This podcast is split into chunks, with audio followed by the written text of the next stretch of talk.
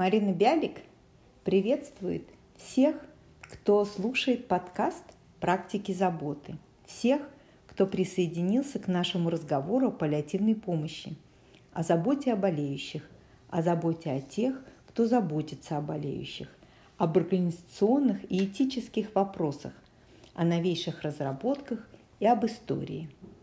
Приглашаем к обсуждению всех возможных аспектов и разностороннему рассмотрению спорных вопросов, а их немало.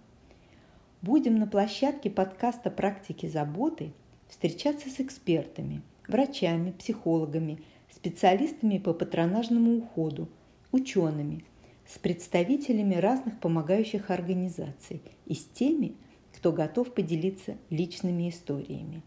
Мы делимся собственным опытом, что позволяет нам объединяться. В описании к подкасту вы найдете ссылку на сайт и электронный адрес.